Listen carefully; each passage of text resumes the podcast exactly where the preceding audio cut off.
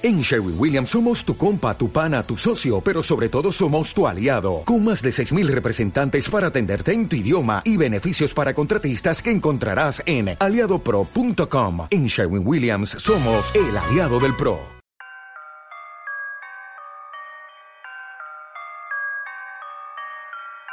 You're now tuned in to Ecom News Radio. Yeah, yeah. You wanna talk money, talk money, huh? You wanna talk money, talk money, huh? Yeah. Habla dinero. Yeah. Move los ceros. We gon' show you how to move on eBay. We gon' show you how to move on Amazon. Yeah. Welcome to the journey though. Hey.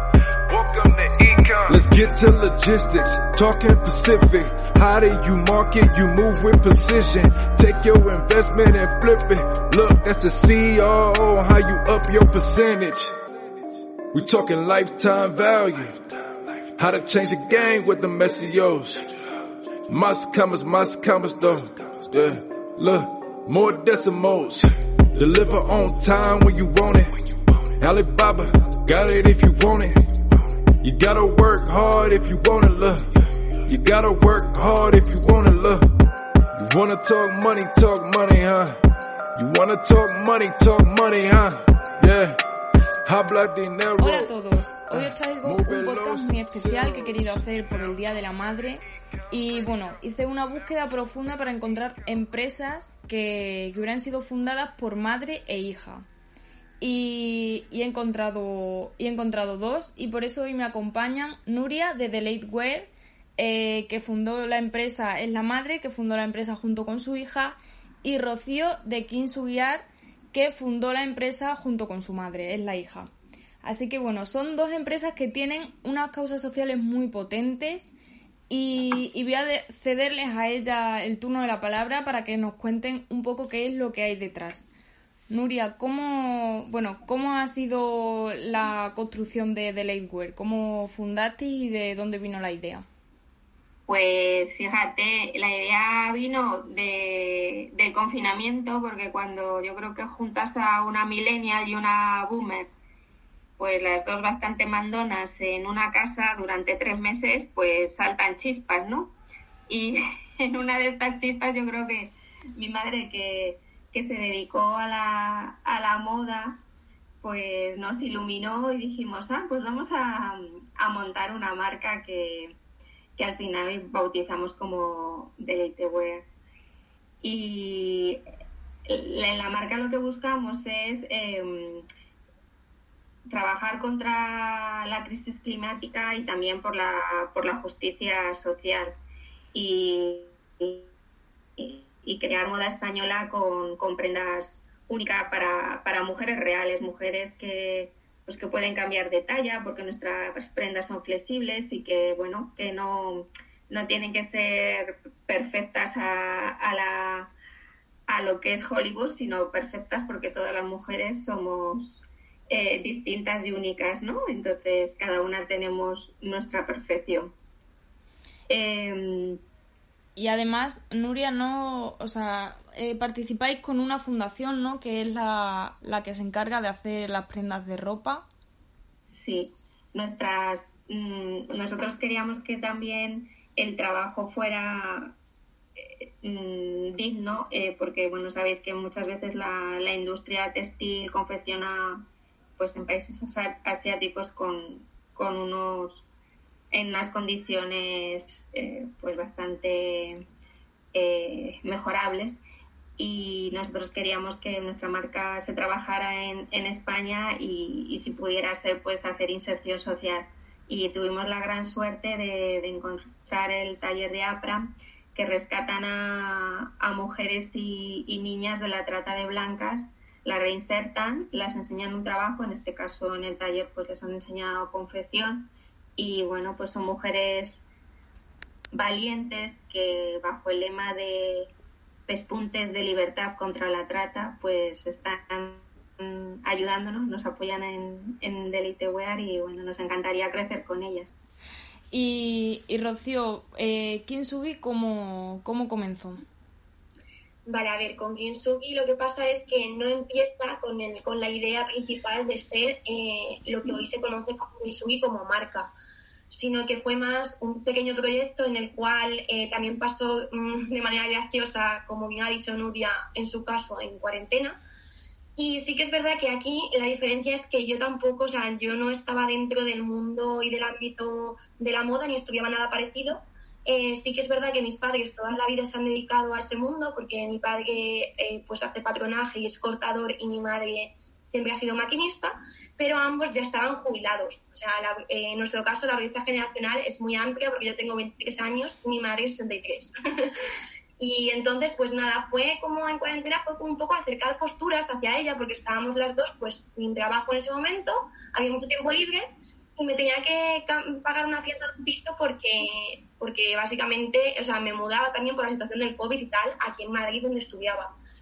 Y bueno, pues de eso pues surgió la idea de, yo estaba como muy creativa, me estaba acercando mucho al arte y tal, y me apetecía mucho, era la época como de tie-dye y tal, y me apeteció pues pintar unas camisetas y decirle, oye mamá, ¿te apetece si pinto unas camisetas y cogemos unas camisas de papá en mi padre nos odió, obviamente, porque destrozamos medio armario.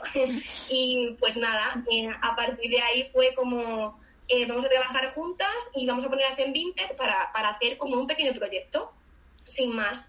La cosa fue que en el día de salida, o sea, eh, la dimensión de esto fue que básicamente yo no quería hacer ni un Instagram para este proyecto ni nada, o sea, quería ponerlo como en destacados porque no iba a tener más trascendencia, sino que al final me había gustado pintar y y diseñar a mi madre como los cortes de las camisas y tal, y había sido por pasar tiempo juntas. Pero al salir, o sea, al final sí que mis amigos me convencieron de que me hiciera un Instagram para tener todo ahí puesto, tal. Y bueno, pues el primer día de salida, por la noche se me ocurrió poner un tweet eh, en el que vendíamos las camisetas, por así decirlo, en plan de decir, mira, mi madre y yo hemos hecho esto en cuarentena, a ver si, si os gustan. O sea, literalmente había como 17 camisetas y 10 camisas, o sea, era muy poquito stock porque simplemente era con el objetivo de la fianza y ya está. Eh, bueno, pues ese tweet se viraliza en 24 horas y el Instagram coge una dimensión de unos 2.500 seguidores que eran compradores reales que querían las camisetas, como si fuéramos una tienda y querían pedir ML tal. Entonces, pues ahí se me activa un poco, eh, pues la alarma de decir, bueno, ¿qué hacemos con toda esta gente? Porque claro, nos sorprendió muchísimo eh, pues lo que haya pasado con, con, esa unión. Y mi madre estaba sin trabajo eh, y obviamente por, por la brecha generacional de la que he hablado antes, pues tenemos una causa feminista de es el hecho de mostrar ese contexto en el que hay mujeres que son muy mayores y que no pudieron tener derecho a estudiar por la época, eh, que muchas terminaron haciendo cosas de costura, como en el caso de mi madre, y que una vez que tienen una edad eh, ya no pueden optar a un trabajo porque no las contratan y muchas no tienen una jubilación. Entonces, en el caso de mi madre, estábamos en ese punto de que no iba a obtener la jubilación, tal, así que. Entonces, yo me propuse ahí en 24 horas de, dudas y yo estudiaba criminología, o sea, no tenía nada que ver, me propuse eh, si había oportunidad de, de, ese golpe de suerte, eh, echarle mucho esfuerzo y crear lo que, crear una marca de verdad y poder trabajar con mi madre y tenerla dada de alta para poder dar el trabajo yo misma. Entonces, pues de todo eso eh, surge Guiar y bueno, aparte de esos valores que yo creo que son como el pilar y la unión de que obviamente pues, de mi madre y el cariño que, que le tengo, eh, pues también pues al final las camisetas tenemos un valor social de reivindicar, aparte de nuestro humor icónico de Twitter, porque es así, pero también eh, pues cosas mayores como por ejemplo la salud mental o la importancia del colectivo LGTBIQ+. Entonces, pues creo que, que hay una brecha generacional tan importante y que esos valores estén puestos en común y sean el pilar de la empresa, pues hace también que, que funcione todo muy bien. Así que sería un poco como resumen. Pues es que a mí me parecen dos proyectos, la verdad, que, que increíbles y que tienen, o sea, tienen un trasfondo precioso. O sea, sin duda deberían de haber más proyectos así, la verdad. Y, y volviendo un poco al tema de que, de que son empresas de madre e hija, eh, Nuria, cuéntanos un poco cómo es ese trabajo con tu hija. O sea, ¿qué, ¿qué, es para ti haber montado la empresa con tu hija y trabajar con ella? ¿Cómo os organizáis? Pues al principio lo hacíamos de una forma un poco más eh, desorganizada, por decirlo, pues como madre e hija, ¿no? Como ahora se me ocurre en la comida, pues que tenemos que hacer esta, este traje o mira, podríamos aprovechar y, y nos dimos cuenta que nos desgastaba un poco y entonces ya nos pusimos como, como dos socias. Entonces, pues vamos a tener reuniones y vamos a planificarlas, todo con el Google Meet y con, bueno, porque ya a veces no estamos en la misma ciudad, ¿no? Y entonces, pues, eh, ahora parece que somos, eh, de vez en cuando nos damos cuenta que somos madre e hija y volvemos, no, no, vamos a tratarnos como socias desde otra perspectiva. y bueno, la verdad que yo estoy aprendiendo mucho de, de mi hija y, y me, la verdad que ella es diseñadora de moda y entonces, bueno, pues es muy creativa y, me, me, gusta mucho pues verlo, pues cómo puede evolucionar esto, porque fija, fijaros, cuando yo tenía la edad de mi hija, pues yo quería haber montado con mi madre también.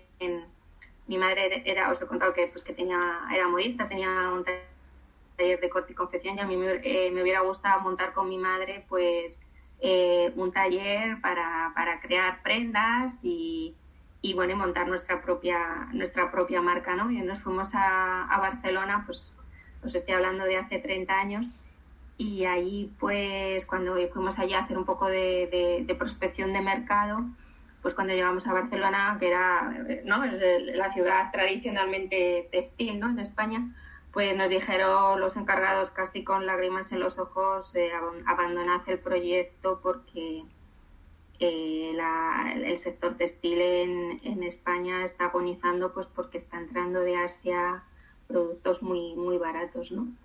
Y, y nada, la verdad que me acuerdo muchísimo de mi madre que me miraba y remiraba por, por dentro las puntadas y decía, jolín, la de pues, pespuntes y, y y cosido que han hecho estas pobres señoras chinas y lo poco que les han tenido que pagar porque cuesta más la tela aquí que, que lo que es el producto final en la tienda, ¿no?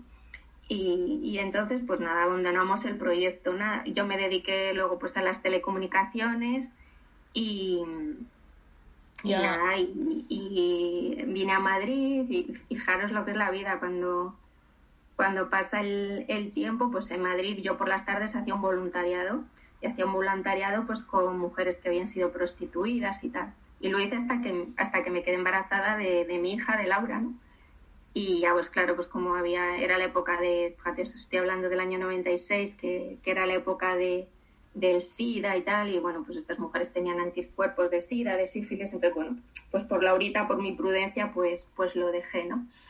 Y pasa la vida y, y, claro, eso que mi madre y yo vimos que era la fast fashion, pues viene mi hija que se hace diseñadora de moda, que, que, que ha, bueno, pues ha, ha, nacido con el don de su abuela, ¿no? Que era muy creativa y dice, jo, pues esto no, mamá, esto no puede ser así porque yo estaba en Ámsterdam y, y, ahí lo importante es la economía circular, eh, la naturaleza, todo lo, lo reaprovecha, hay que reaprovechar y tal, pues todo eso que que a mí no se me había ocurrido en la vida, pues mi hija me hace abrir los ojos y dice, jo, es verdad, si en otros países están pensando que lo vintage, lo de segunda mano es bueno, pues porque aquí pues vamos entrando poco a poco, porque realmente para qué vas a producir eh, nuevos tejidos si ya existen y, y bueno, ya sabéis que, que, el sector textil es el segundo que más contamina, ¿no? Después de, sí.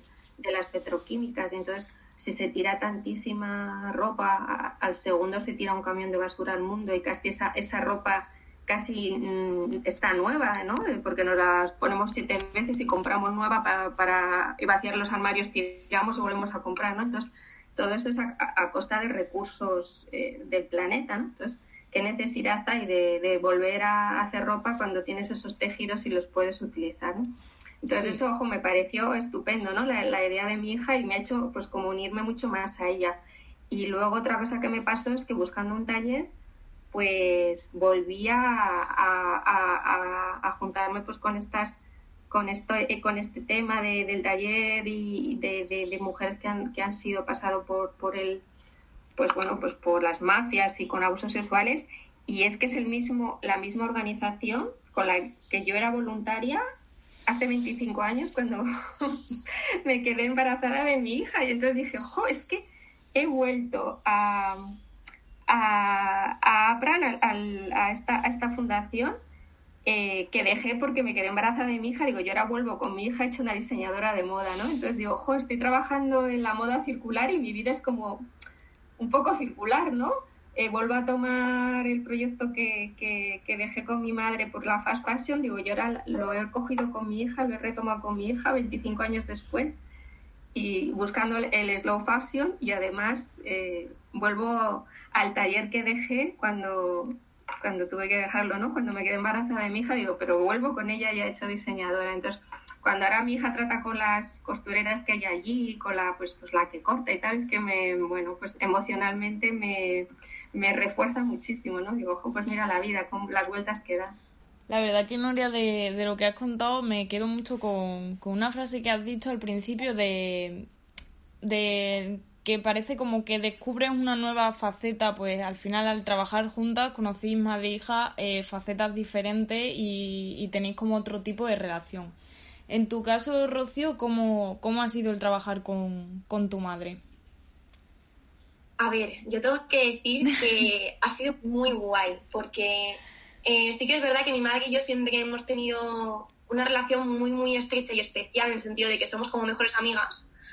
Eh, pero claro, en ese ámbito yo no estaba, como no estaba cercana nunca, yo me acuerdo que de pequeña eh, estaba en los talleres de mis padres y quitaba las grapas, esas cosas, y como que jugueteaba y tal, pero nunca me había llamado la atención a nivel de uy, o qué diseño, o tal, en eso no.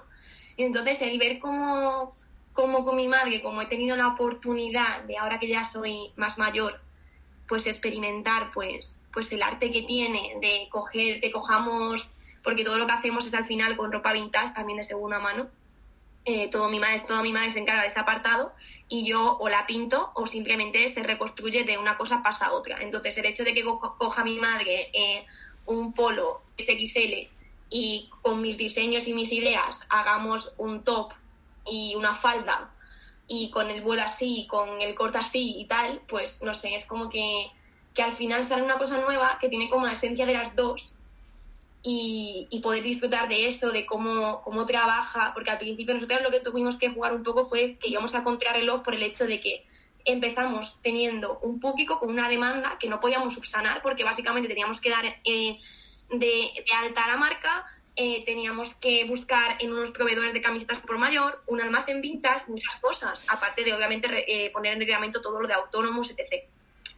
Entonces fue como que fue un mes y medio de trabajar literalmente como si fuera un campamento, en plan de, madre mía, 8 de la mañana todos los días y llegaba a las 11 y seguíamos haciendo cosas en los que al final es como una cadena de trabajo. Eh, mi madre me pone el patrón de las camisetas y yo luego lo repaso con pintura textil, con pincel, en este caso, porque todas eran como de la talla y tal, pues los modelos que ya teníamos y luego con, las camisas y todo eso, pues es básicamente buscar como una, inspiración, un estilo y decirle, vale, eh, de esta talla o esta talla y mamá, quiero esto, quiero lo otro. Entonces al final lo bueno es como que yo tengo la idea y ella pone sus maravillosas manos con la cual crea la magia, como yo le digo, y al final eh, aparece lo que mis amigas denominan que, wow, ¿sabes? En plan de, una cosa que parecía que estaba básicamente inservible, aparece una camisa chulísima que te la querrías poner ahora mismo, ¿sabes? Entonces creo como que, que ese es como el vínculo, el vínculo tan guay que tenemos de que mi madre también le da mucha importancia, aunque haya un cambio generacional tan grande, por ejemplo, le da mucha importancia al hecho de redes sociales, página web, tal. Y aunque ella no controle tanto de eso, como que apuesta y confía por mí 100% en mi criterio, me apoyan todas las, decisiones. Entonces, al final, formamos como un pilar.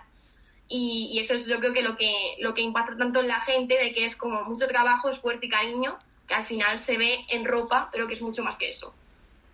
Y y Rocío, decía que al, al principio no fuisteis capaces como de responder a, a, la demanda que tuvisteis. ¿Eso cómo lo estáis gestionando ahora? Porque si la única que o sea, las únicas que trabajáis sois tú y tu madre, ¿cómo hacéis ahora eh, mismo para gestionarlo? Vale, eh, al principio la demanda fuimos capaces de subsanarlas por el hecho de que todas esas personas en un primer momento esperaron a que sacáramos todo y estábamos contando por stories todos los días los avances, en plan, desde que comprábamos el sello hasta que llegaron las camisetas, hasta que las cortamos, hasta que no sé qué, todo lo que íbamos contando. Y una vez que ya salimos, o sea, en ese mes y medio preparamos de stock bastante, en plan, salimos con, no me acuerdo ahora mismo, pero como 100, 120 camisetas, eh, que obviamente eran pocas para la gente que teníamos, pero ya era algo para poder empezar.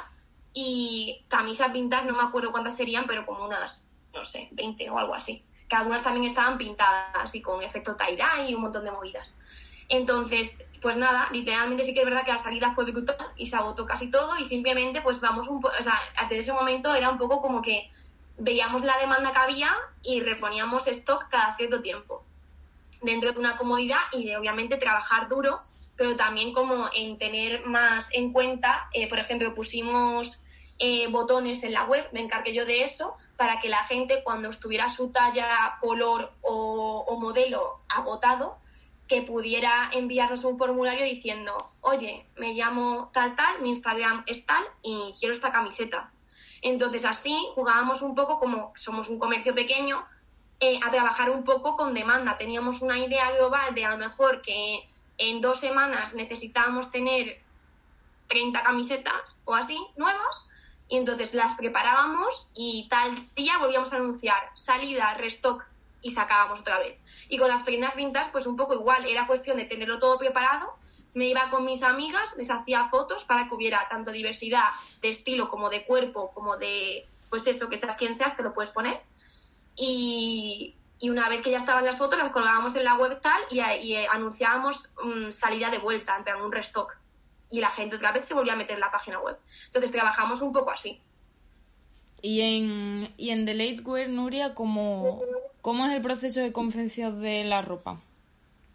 Pues lo que intentamos es buscar mm, que sea escalable, ¿sabes? Porque al final si no la ropa, la ropa upcycling, o sea, bueno, cuando utilizas una materia prima que existe y quieres convertirlo en otra prenda, pues es bastante artesanía y entonces, bueno, pues para que fueran precios asequibles lo que intentamos fue eh, coger prendas estándar como camisas de hombre y de ahí, eh, de esas prendas, pues, em, eh, pues, pues Laura diseñó un patrón que, que fuera adaptable a casi todas las camisas de hombre y de ahí pues saco top, saco dos piezas. Cuando las camisas eran más largas, pues las utilizábamos para, hacer dos piezas y, también se hicieron blusas. Entonces, bueno, pues cada pieza es única. En el caso de las, de las de cuando el origen es, es camisa y bueno, y ahí contamos, pues, eh, oye, pues esta, esta prenda es para una persona que utilice una talla L, una S, una M, pero al final es todo aproximado, ¿no? Porque porque ya os digo que cada no, no tienes dos prendas iguales, son todas distintas. Entonces, dependiendo de cómo fuera eh, la camisa de origen, pues así es eh, la, eh, la, camisa final, ¿no? Y... Lo único es que intentamos que sea bastante flexible y elástico para que se pueda adaptar a los, a los cuerpos, ¿no? Y vuestra última colección es, si no he visto mal en vuestra web, es con sábanas de, de hotel. Sí, eh, son, ¿Cómo, se, ¿cómo, se os, ¿Cómo se os ocurrió la idea? ¿Fue algo en plan que vosotros estabais pensando ya o, o lo ofrecieron? ¿O cómo pues, fue un poco? Es que como al final pensamos, pues se va a ser mucho más eficiente eh, en, en, tela plana, ¿no? Que esté ya entonces, claro, pensando dijimos, jo, pues fíjate, en las, las sabanas de los hoteles es de lo más plano para poder, ¿sabes? Para cortar una encima de otra. Y, y entonces, pues, mm, en los hoteles, pues cuando, eh, eh, cuando tienes pequeños defectos, normalmente es como, fíjate, donde llega pues la pata, donde en las esquinas donde la, la sábana se, se pilla, pues se puede romper o entonces es esa es la única parte que está mal. El resto son algodones peinados 100% mm, buenísimos y que, que, han, que han utilizado miles de litros para, para, para conseguirse, ¿no? Entonces, pues eh, igual salvas una sábana y estás salvando 10.000 litros, que es lo que van a comer, lo que una familia eh, eh, bebe agua en 10 años, ¿no? Entonces, bueno, pues la verdad que es que también ahí dijimos, va, pues mira, con esto podemos hacer vestidos fresquitos para el verano y hemos hecho vestidos eh, cortos y largos, dependiendo de cómo fuera la sábana. Y bueno, la verdad que aquí todo se reutiliza. Las eh, cambiando un poco o enfocándonos un poco en el tema de las estrategias, eh, bueno, las redes sociales ahora mismo son súper importantes y más para los e-commerce que a través de, ellas pueden llegar a, muchísima gente y, difundir sus productos.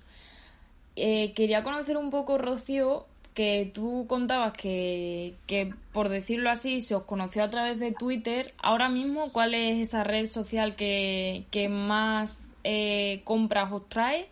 Y, si os habéis hecho TikTok, que ahora mismo pues también una de las mayores tendencias que un montón de marcas están haciendo TikTok.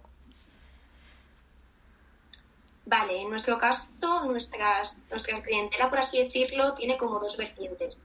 Eh, un, por así decirlo, un 80% sigue viniendo de Twitter. O sea, literalmente Twitter nos ha dado la vida, por así decirlo, porque sí que es verdad que cuando o sea, la marca surgió sobre julio, o sea, te salimos sobre julio, pero luego eh, en septiembre eh, dimos un paso diferente que fue hacer chaquetas también pintas, pintarlas y darles como una vida nueva y Twitter nos devolvió un viral como tres veces mayor que el primero. Entonces, eh, hubo como otra vez una demanda brutal y todo el público venía, o sea, el tráfico de la web y el tráfico de Instagram se movían de esa red social hacia, hacia la otra, en plan de Twitter hacia Instagram.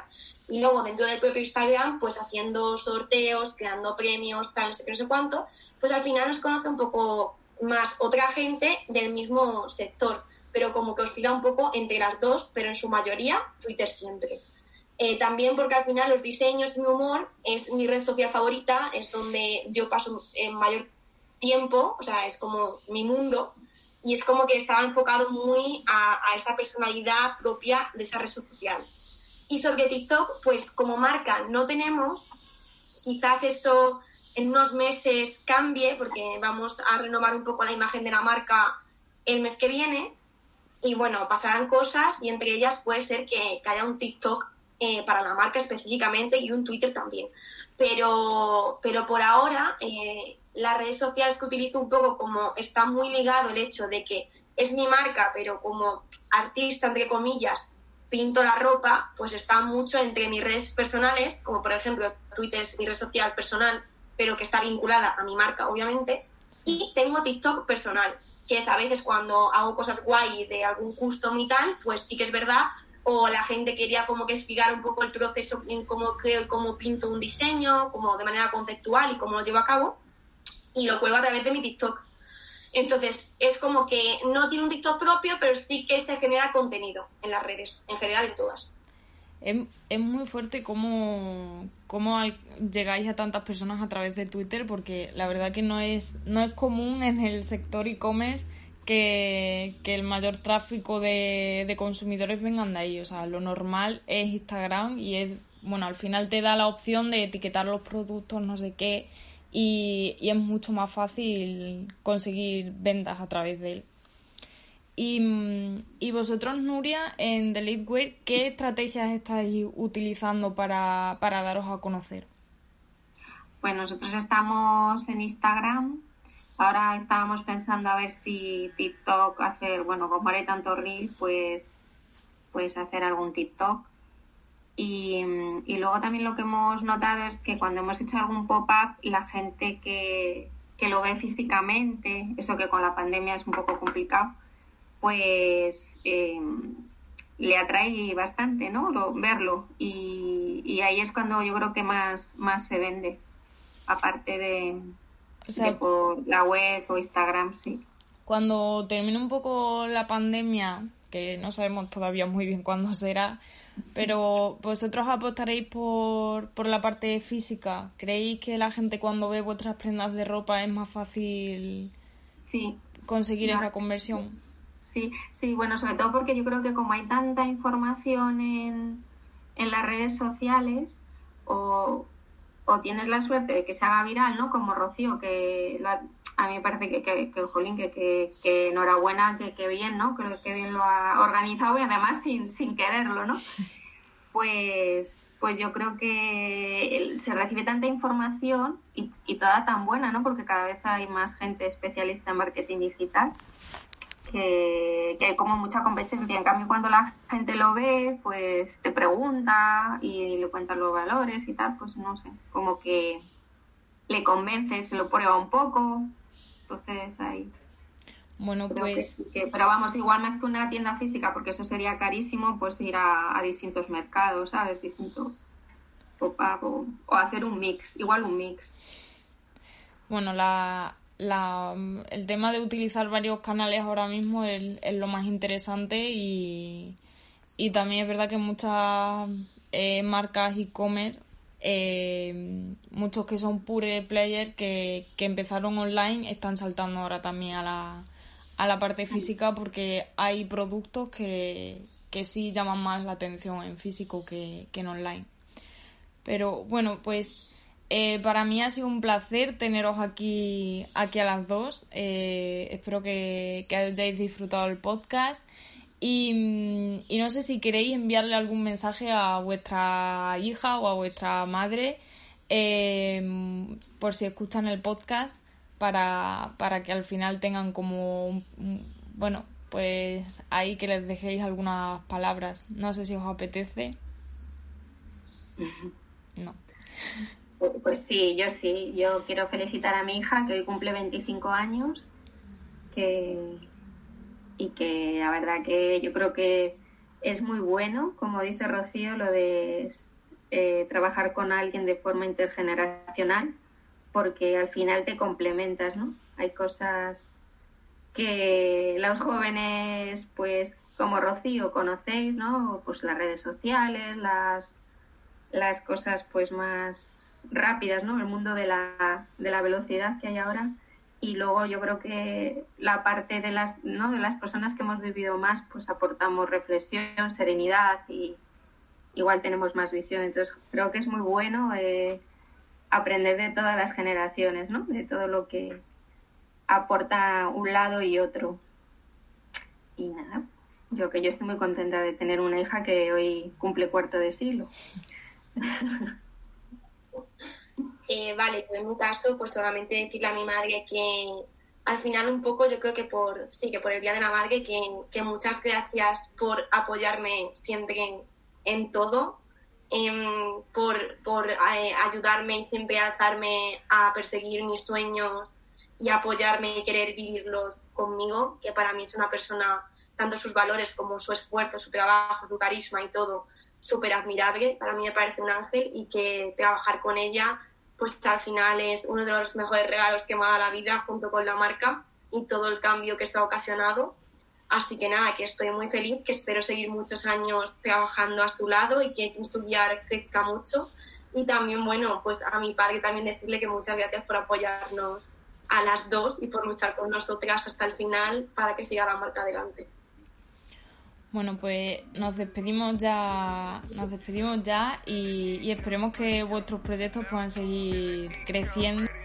Muchísimas gracias, Georgina, ha sido un placer. Gracias por contar con, con nosotras. Igualmente, muchísimas gracias, Georgina, por todo.